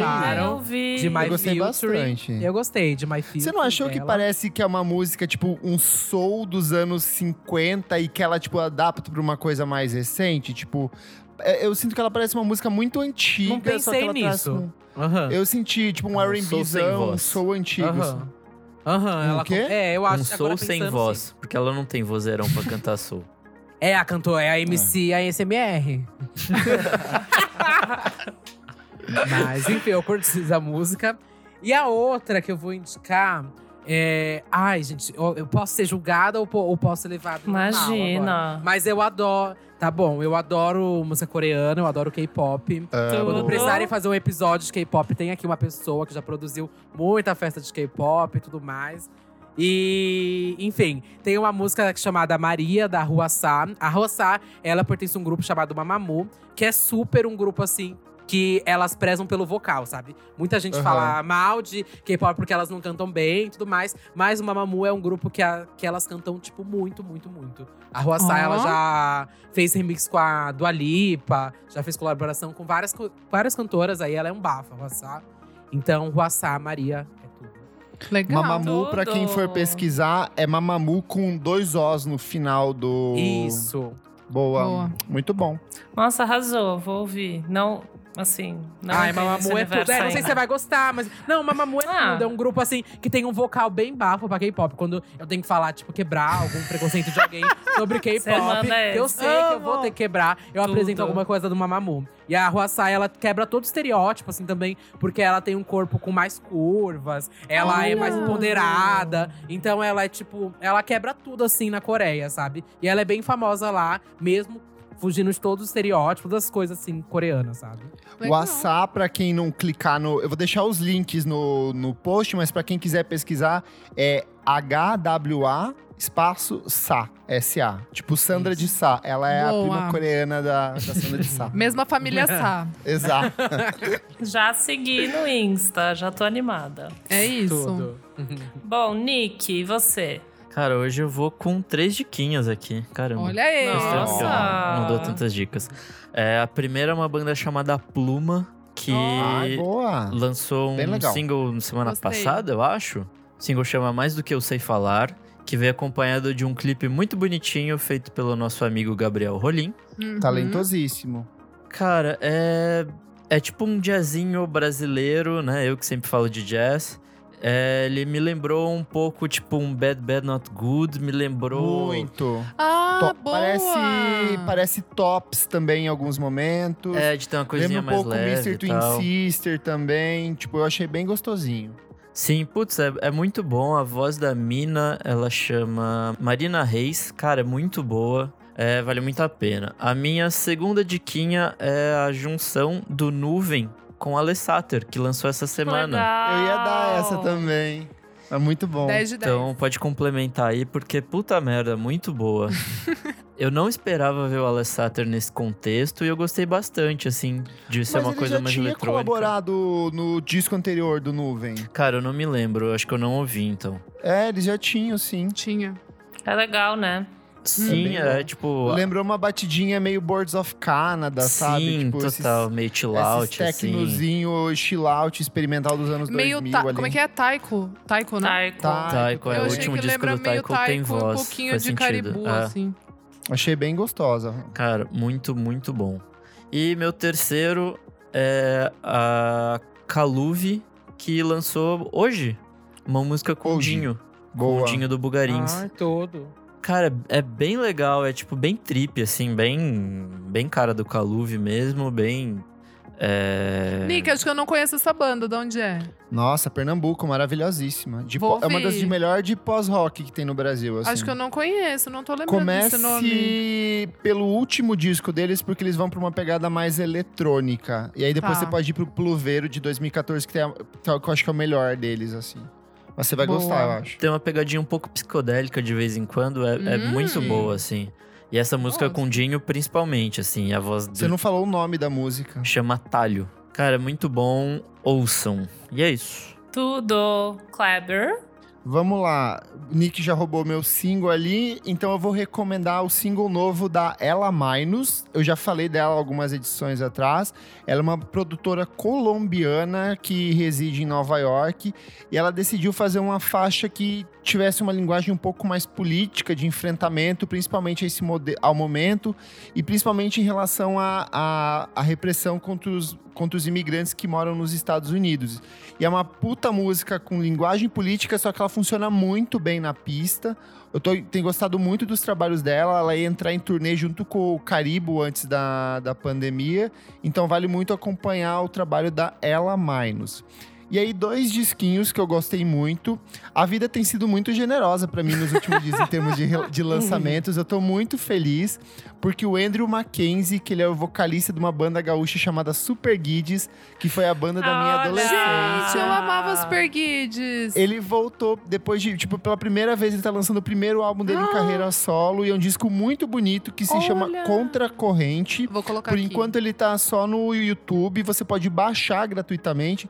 Eu não acho nem que ele vai pôr no Spotify, eu acho que ele vai até porque a proposta do Muito disco indie. também um pouco dessa coisa da comercialização de música e, e, tipo, por que que um cara que fez uma banda tão legal dos anos 2000, que era uma das grandes bandas, saiu em várias publicações, saiu na Rolling Stone, por que que esse cara demorou tanto tempo pra lançar um disco? Eu acho que esse contracorrente, esse senso de, tipo, de afastamento da pressa, meio que se reflete muito no álbum. Mas o que eu não paro de ouvir é o Olorum, novo álbum do Matheus Aleluia, Ai, que é amigo, o eu quero disco ouvir, mais bonito ainda. que eu ouvi esse ano. Ele, Matheus Aleluia, é um ex-integrante dos Tincoãs, é o único integrante vivo da banda. E os Tincoãs foi um grupo mega revolucionário da música baiana, porque eles foram um dos primeiros a mesclar elementos do, do canto de candomblé com o samba. Então, assim, eles começam a incorporar esses elementos de um jeito muito revolucionário da década de 70 depois ele vai, ele sai do Brasil, ele vai virar pesquisador na Angola, tipo a convite do governo Olha, angolano. E aí ele volta no começo dos anos 2000 pro Brasil. E ele já tinha dois outros álbuns em carreira solo. Só que esse terceiro, que tem lançamento pelo selo Sesc, é um dos discos mais bonitos que eu ouvi assim nos últimos tempos. Ele transita por entre gêneros de um jeito muito bonito. Tem participação do João Donato, do Thiago Sá, das Pastoras do Rosário e de uma galera de instrumentistas muito fodas. Então, para quem nunca mergulhou nesse, nesses cantos de macumba, de catimbó, de, de, de oração mesmo, de devoção, acho que é um trabalho bem legal para se começar. Ah, Olorum, do Mateus Bafo. Aleluia. Tô louca pra ouvir, não ouvi ainda. Nossa, vou ouvir também. E você, Dorinha? Gente, eu vou, eu vou com o meu clássico aqui. É aquilo lá mesmo. Álbum novo do Fontaines DC, o A Hero's Olha, Death. perfeito. Segundo álbum. Gostei demais. Quem quiser, eu e o Dota fizemos uma palestrinha, TED Talks, Fontaines DC. Tá lá Verdade. no. Tá lá é no, verdade. Tá lá no balacla, arroba Balaclava Records, tá no IGTV, o Primeiras Impressões, a gente falou bastante. Enfim, gostei demais. Talvez seja de novo o meu álbum do ano. Eu nunca pensei na minha vida que eu ia, tipo, dois anos seguidos, a mesma banda lançar o melhor álbum pra mim, mas me pegou de uma maneira. Não sei se é por causa da pandemia. Eu achei Eu o acho álbum. que é, amiga. Acho que é, pode ser. Porque, olha, amigo, eu Chato. ouvi. É que eu já tô ouvindo faz tempo. Tipo, tem dois meses que eu tô ouvindo. Pode ser por isso Sim, também que. Foi você quem vazou ele na internet, inclusive. Amigo, não vazou nada, não. vazou nada, nem dá. Eles mandam num negócio de stream lá que é mó, mó loucura. Não dá pra vazar, não. Gravou a, gravou a tela. Gra- É, coloquei o bipzinho assim. É, enfim, mas eu achei muito Ai, legal. amiga, vou te falar, hein? Então, então, teve isso que eu ia falar. Tem muita gente que não curtiu o álbum. não, porque mas ele quem é disse que eu não curti? Eu gostei, gostei. Fez carinha muito. de que não gostou. Ah, não, você fez carinha. Você fez carinha, eu achei que você não tinha gostado. Tava te zoando, eu gostei bastante do disco. Ai, que bom, que bom, amigo, porque eu achei, eu achei Qual que que você é ia a, gostar. a segunda música? É... Love is the main thing. Eu achei essa música perfeita. É, o andamento da Dota bateria também. dela é muito boa. Eu gostei bastante, assim. Uma das favoritas do Dota, ele contou lá no Primeiras Impressões. Então, isso que eu ia falar, vou falar rapidinho. O álbum é basicamente uma moeda, que no caso é a Fontaines DC. De um lado da moeda é o Doggerel, do outro lado é o A Hero's Death. É a mesma coisa, só que são coisas diferentes, outras faces, né? São duas faces da banda. É um álbum bem contemplativo, é, é super interessante. Talvez você não goste de primeira, então recomendo você ouvir umas três vezes pra ver se você vai gostar ou não. E assim, eu acho de novo, é a banda mais honesta dos últimos anos, pelo menos banda mesmo, tipo, com guitarra, assim. É, é muito visceral tudo que eles fazem. Quando você acompanha a banda e entende tudo que eles viveram, esse um ano e meio de loucura de, de turnê, tocaram até no Jimmy Fallon. Assim, to- tá tudo ali nas letras. Tem uma música chamada Living in America, que deixa isso bem claro, que é essa. É super claustrofóbica a música. Eu acho que é meio sobre isso, assim, sobre como eles se viram nesse último um ano fazendo a turnê do Dogrel. E é isso, gente. Talvez já é meu álbum do ano. Vamos ver. Boa. Boa. E você, Elo Cleaver, a menina do indie ou você é a menina do pop? Hum? Hoje eu sou a menina do indie, gente. Desculpa. Eu não ouvi muita música nova essa semana, mas eu fiquei ouvindo o disco da minha, da minha princesa Land of Talk, que ela lançou. e foi isso. Não é um disco, tipo, arrebatador, assim. Não sei, vocês ouviram? Amiga, não ouvi ainda, mas É, os singles eu consegui ouvir. Chama Indistinct Conversations. É um disco bem calmo, ela tá bem mais calminha. O que eu gosto, mas eu gostava bastante da- das guitarradas que ela dava, gosto, tipo, baterias. Então, esse, assim, tá mais calmo pra você ouvir em casa enquanto você trabalha. E foi exatamente isso que eu fiz. Mas, assim, eu acho que os singles eram as- os grandes hits, né? Ah, tipo. tá. É, Mas não é disso que o mundo tá precisando? De calma? Tá certíssima. É, A menina Land. Não Ai, é eu mesmo? não tô, gente. É anfetamina, cocaína, loucura aqui em casa. Chega, cansado. Preciso me Cara. exercitar de alguma forma. Eu ouvi isso e eu fiquei ouvindo quando eu precisava. Tipo, teve umas vezes que eu precisava ficar animada, daí eu ouvi umas coisas antigas, assim. Eu tô mais nessa vibe. Mas eu gosto muito dela, eu gosto muito das letras dela, o jeito que ela constrói esses universos. Eu acho que ainda tem isso. Mas musicalmente ele é um, assim, realmente, pra mim, um pouco menos interessante, assim, nessas primeiras vezes que eu ouvi. Mas quem gosta de uma música calminha, uma, uma garota cantando, assim, uma cantiga no seu ouvido. É bom. É, É bom. gostoso, tá bom? Ah, eu não então, gosto. não me enche o porra do saco. É isso, linda, maravilhosa. E antes de acabar aqui, eu tenho mais uma diquinha que eu esqueci. Uma dica bala Cleaver, inclusive. O Olha Apeles só. vai lançar amanhã, no dia 7, É o verdade. novo single dele, que é o Tudo Que Move. Ele mandou pra mim antes. E puta, muito Ai, bom. Mandou pra você, parece que só pra você eu também recebi bonito. Tá bom, mas eu que tô falando, não você. Ai, gente, eu esqueci de citar, e se eu não falar assim, ó, vão me pegar. Mas a Lilia não gostou, mas eu amei o Black King e eu tô escutando muito. Ah, é verdade. Ah, é verdade, não É. falamos. Eu não Eu consegui assistir ainda. Eu não assisti também. Você não assiste, não assiste, Assistiu o quê? Racistas, racistas. Gente, aonde eu que sou uma tá? branca ridícula. Tá na internet. Internet. Ah, mas Amiga. Tá no caminhão que vai passar na frente da sua Ah, quem casa que vai amanhã. me passar esse link aí? Amiga, eu até cheguei a postar o link, mas tenho medo, É assim, verdade.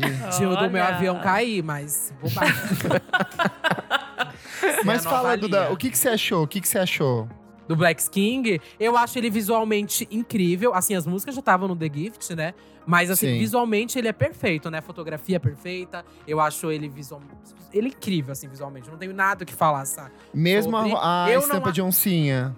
Mesmo a estampa de oncinha, assim, que representa a população negra. é, Enfim, tem ser. tem- O o selo da Lilia não tem, mas o selo da, Lu- da Duda tem, tá? É, Enfim, eu acho o Black Sing um bafo, assim. Assistam Black Sing por alguns meios aí ilegais, né? Fazer o quê? Democratização do acesso. Mas, é- enfim, é um bafo. Assistam sim. Escutem o. The, o The Gift. Eu posso falar? Eu esqueci de indicar uma coisa que eu quero muito indicar. Muito, muito mesmo. Que é um EP que saiu essa semana da Aventura Tudo. Profana. Se chama Traquejos Pentecostais para Matar o Senhor. É, se você gosta de, enfim, Li- Linda Quebrada, se você gosta da Jupe do Bairro, você vai amar a Aventura Profana. E ela tem um visual, assim, incrível nos clipes. E esse álbum tem uma capa, assim, linda também. Então, escutem, tá? Traquejos Pentecostais para Matar o Senhor. É babado. Assim, o nome diz muito, eu achei muito pesadão. Eu fiquei ouvindo, achando, sei lá, não sabia o que, que, ia, que, que ia ser, mas eu coloquei pra tocar e é tipo, mano, surra, porrada e bomba, assim, foi muito legal. Sim. Bom, é isso. Vamos para o próximo bloco. Você precisa ouvir isso.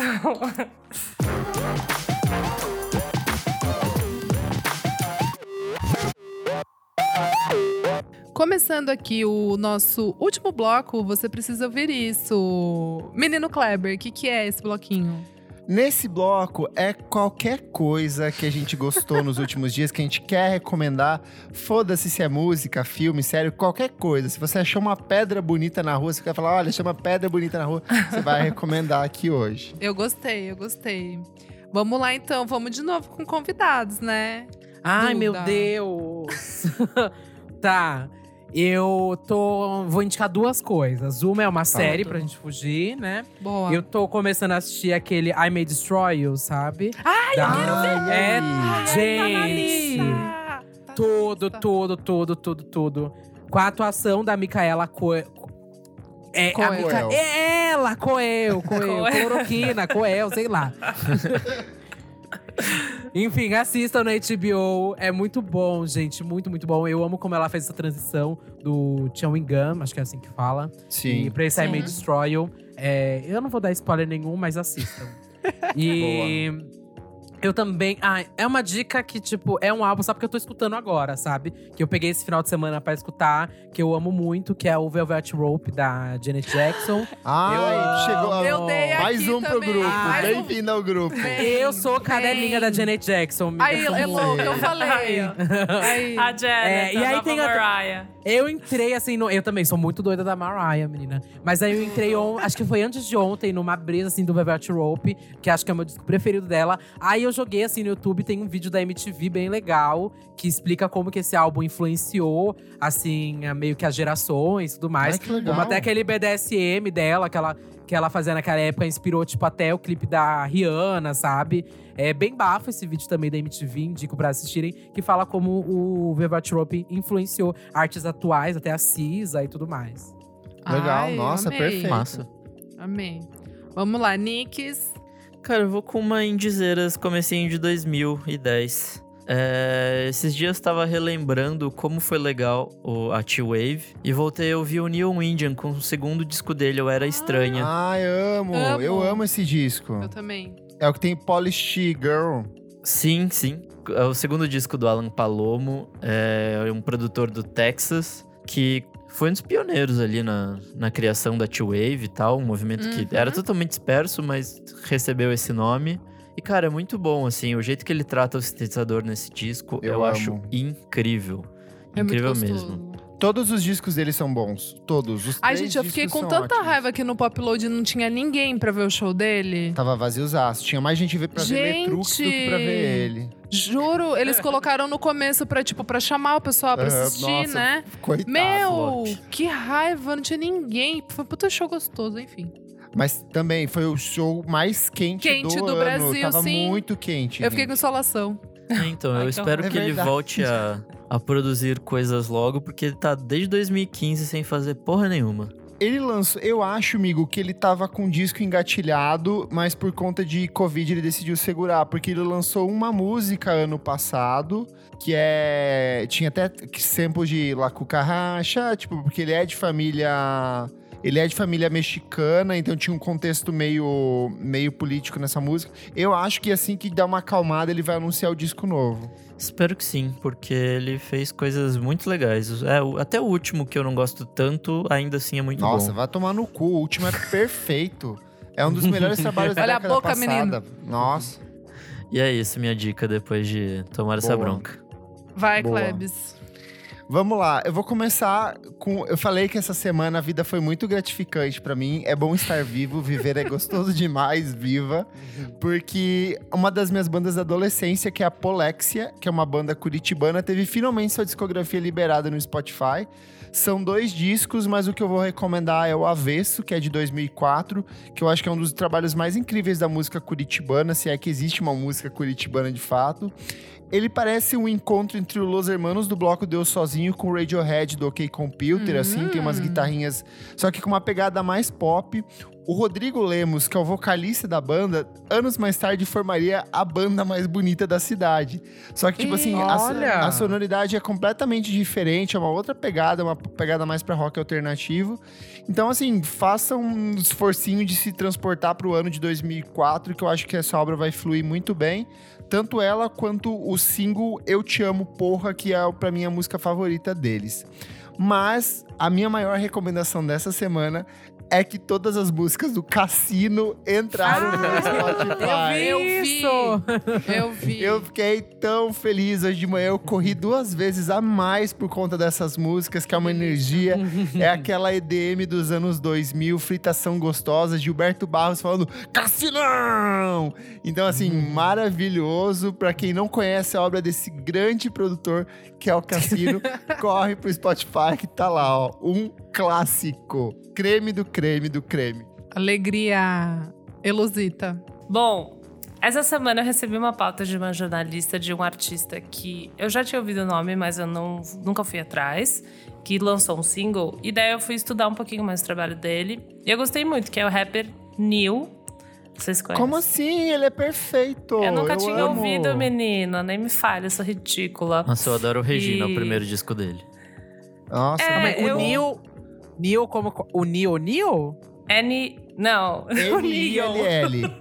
Ai, eu tô Não. achando do Neo. O? Neo. Neo. É, o Neo. Nossa, o que aconteceu É o com S, eu não Neo? conheço o Neo. Será que ele voltou, o Neo?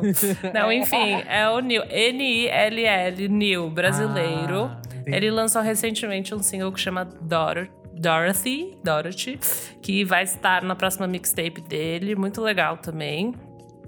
Mas eu fiquei ouvindo o disco Logos. E tenho Logos de 2019 e em 2020 Eu acho que eu também tenho Logos recomendei ele ano passado. Eu não lembro se É, eu acredito que Logos sim. ou se eu... É, eu, eu acho que foi. É, é muito bom, eu gosto. Muito legal mesmo, assim. É, e fiquei procurando muita coisa dele na internet, os clipes. Eu achei ele muito criativo. Tipo, achei umas paradas meio parecidas com King Cruise, sabe? Achei muito, realmente... Ele é muito bom produtor. É um ótimo produtor, muito pra frente. Ele é E- mega nerd, assim, tem várias referências É, de ele cita anime muito. Naruto, ele é apaixonado por Naruto. É muito É. bom. Eu ainda não ouvi o Regina, que o Nick falou. Comecei essa pesquisa O agora. Regina, Elo, a mãe Hum. dele era a Regina. É uma homenagem pra ela que ela tinha acabado de falecer. E aí ele usa ao longo do disco trechos de áudio de WhatsApp que Ai, ele trocava meu Deus, com ela. Isso é muito Então é um pesado, disco tá bom. muito É muito bonito, bom, assim. é muito bom. Nossa. Então, bom, eu tô recomendando essa, esses dois, o Logos e o Logos Multiverso, que o Logos Multiverso são remix do Logos e é muito interessante. E também você dá uma procuradinha nos clipes, eu acho que ele é uma pessoa visualmente muito interessante também, vale dar uma, dar uma sacada no Neil. É isso, e eu vou atrás do Regina agora pra continuar o meu estudo. E você, Isadora? Qual que é a sua diquinha? Tem documentário, série, o quê? Então, meu amigo Klebers, eu assisti uma minissérie, são três episódios de uns 50 minutos, tá na Netflix. Resolvi mudar um pouquinho, é, chama Nova York contra a Máfia. Bem Hum. isso que tá dizendo mesmo, é quando, quando Nova York, é, o FBI e a polícia de Nova York começam a se movimentar para pegar as cinco as cinco grandes, grandes famílias é, mafiosas de Nova York. Assim, moçada, antes dessa treta acontecer, era tiro, porrada e bomba e eles que mandavam naquela cidade. E aí, enfim, daí eles começam. Não vou dar muito spoiler, só vou contar um negocinho aqui, que aparece até no trailer e assim. Mas eles começam Pessoas a colocar. morrem. Não, nossa, É isso. co- sempre, né? Quem assistiu Godfather já sabe do que a gente tá falando. E aí, tipo, assim, eles começam a colocar a escuta telefônica e aí que o babado começa a se movimentar, minha gente. Aí que o barraco e aí eles desabou. começam a... Aí foi que o barraco desabou. E eles começam a descobrir assim. Nessa que meu barco se perdeu. Eles não sabiam, assim, eles não sabiam, tipo, 2% do que, do que existia. E, enfim, é muito louco, assim, pensar que uma cidade, um país se movimentou pra realmente acabar com o crime organizado, assim. É muito Como louco. a Lava Jato no Brasil. É isso que eu ia falar, como aqui a gente se movimenta, né? Que é muito fácil você falar. Quero ver falar, Luciana. É isso. Eu assisti Então é 20 isso. minutos dessa série e aí eu parei porque ela é meio lenta, assim. Amigo, não, depois ela pega o babadinho, ela vai que É. vai. Vou, vou tentar de É, novo. sei lá. Ah, e aproveitando que você tá na Netflix, eu queria indicar um documentário chama Disclosure. É muito bom, gente. É a melhor coisa que eu assisti no ano. É um documentário que Eita. fala sobre. É, real. Ele é um documentário que fala sobre como pessoas trans são retratadas em Hollywood, sabe? e como que isso Ah, acontece tá. desde, tipo, de sempre, sabe? E aí tem a Laverne Cox, tem as atrizes de, de Pose. Aham. E tem a diretora de Matrix também. E ela é um bafo, né? Então mostra muito como que isso reflete na sociedade, na cultura pop em geral, sabe? Como que isso se repete por anos e anos, como é, pessoas cis fazem papel de pessoas trans e elas recebem Isso é prêmios. bizarro, e quando são sim. pessoas trans, elas não recebem prêmio nenhum, não Uhum. são é, aplaudidas por isso. Enfim, é muito foda. Boa. Recadinhos bem rápidos referentes à última edição do programa, edição número 102. Produtores e artistas que deram muito certo, onde a gente falou de algumas das parcerias mais incríveis da história da música. E aí tem um comentário aqui, ó, do Benson Damasceno. Mais um episódio maravilhoso. Só quero comentar que, apesar de grande produtor, o Dr. Dre é reconhecido na carreira solo. O primeiro álbum dele, The Chronic, praticamente inaugurou o de funk e é um dos mais influentes do rap americano. Aliás, é a primeira aparição do disco de Snoop Dogg. A gente Tudo. comentou sobre isso na edição. Falamos? Aí a gente falou É que acho que a gente não citou o nome exatamente. O nome ah, do disco. entendi, entendi. O DJ Catatal, que acompanhou o nosso episódio, também falou: Foi muito legal acompanhar a gravação do episódio. No Brasil, tem a parceria da Brabo Music produzindo os discos da Pablo e a parceria do Lulu Santos com o Meme nos três discos lançados entre 94 e 96. Verdade, verdade. Ele lançou um podcast essa semana. O Brabo Music. O Lulu Santos? Lançaram um podcast pra falar sobre música. É. Olha só. Olha É, só. Comentário do Strand Grish. Kleber falou sobre fazer um episódio sobre trilogias musicais e eu já tenho uma sugestão. Depeche Mode com Music for the Masses, Violator e Song of Fate and Devotion. Sim, é uma baita trilogia muito foda. Vai, vai rolar esse episódio. Gente, o Tássio falou, nem ouvi, mas sei que citaram a Luísa Lia e o Charles Tixier. Não citamos. Não citamos, porque eles só tinham. Acho que são só dois discos em parceria e, era, e era no mínimo três, né? Era muito Mas recente. enfim, ainda. quem sabe numa próxima. Tem no Twitter, Nick, alguma coisa? A gente tem um comentário da nossa madrinha Júlia Freire. Ela falou: deixando o bode com o Bono de lado e ouvindo Joshua Tree inteiro pela primeira vez. Mas Aí. só o podcast VFSM um me pouco influenciar mesmo. Tudo. Aí, olha, gravadoras. A gente mudando o gosto do público, influenciando o mercado. Esses são os Invista no verdadeiros nosso podcast. influenciadores, Kleber. Joguem dinheiro na nossa cara que a gente vai mudar a música pra vocês. então é isso, gente. Chegamos aqui no encerramento do programa. Duda, dá suas redes sociais, onde as pessoas ouvem você, fala, dá um histórico, qual que é a, a- a- de quanto em quanto tempo que vocês lançam o podcast de vocês. Fique à vontade, faça o seu serviço. Ok, esse é meu momento, hein? A Brilha. louca. É. Duda Delo Russo, com dois L's, dois S's, duas bolas, uma drag queen, muito be- bela, modelo, manequim. É, tô no Twitter, tô no, no Instagram, TikTok é, e também nos podcasts. Tem um podcast chamado Santíssima Trindade das Perucas. Lá a gente fala sobre música pop, vivência LGBT. Já recebemos pra falar sobre música, etc. Glória Groove, já recebemos vários artistas lá que acho que vocês vão curtir. E, enfim, é um espaço, assim, bem diferente, que a gente fala muito sobre vivência LGBT, é bem engraçado. E a gente tem tentado hackear esse sistema. Atualmente o podcast já, graças a Deus, tem dado muito certo. A gente vai fazer um ano agora em agosto. E já tá, Ai, tipo, entre os legal. 30, assim, mais escutados do Brasil. Isso é, Tudo. pra mim é um bafo. Demais. É, e- Enfim, foi um hackeamento total, assim, porque eu não via nenhum LGBT em destaque fazendo podcast, e muito menos drag queen. E eu Uhum. faço drag queen já tem sete anos, sabe? Então eu resolvi começar a fazer esse podcast, deu muito certo, amando fazer podcast. Então Boa. convido vocês a irem lá, dar uma escutada, se divertir, dar um pouco de risada. Bom Sabe demais. quando foi que eu conheci você? Ah, tem um Ah. tempo já que virou, viralizou uma foto de um look seu com a Putz. cabeça invertida. Ah, tá. Ai, tava com medo que fosse da equipe Rocket, que eu tô no metrô com as freiras. Não, é a da Que essa cabeça sou eu também. É. Ah, então, essa da cabeça invertida, eu gravei Sense8 com ela, com essa montação. Ah, é verdade. e aí tá na parada LGBT, eu tô nisso. Nossa, menina, foi uma brisa total esse dia. Perfeita. Eu sou o arroba KleberFac no Twitter e no Instagram e também Miojo Indie no Twitter. Me segue no Instagram, dicas diárias de música todos os dias. Eu sou arroba Elocliver no Instagram e no Twitter. E também arroba Revista Balaclava no Instagram. Eu sou arroba Almeida Dora no Insta e arroba Almeida Dora underline no Twitter. Eu sou arroba Nick Silva no Twitter, Nick Silva no Instagram. E é isso aí. Não esquece de seguir a gente nas nossas redes sociais, arroba podcast VFSM em tudo, ou vamos falar sobre música, é só digitar aí no seu navegadorzinho.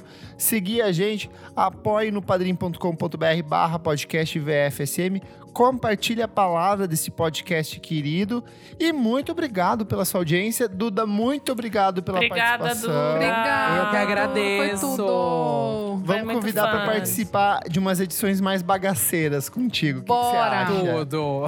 Desafios, Tudo. jogos. Amo. Quando tiver que xoxar, eu tô aqui. Então é isso, gente. Até a próxima edição do programa e tchau, tchau. Beijo. Tchau. Tchau.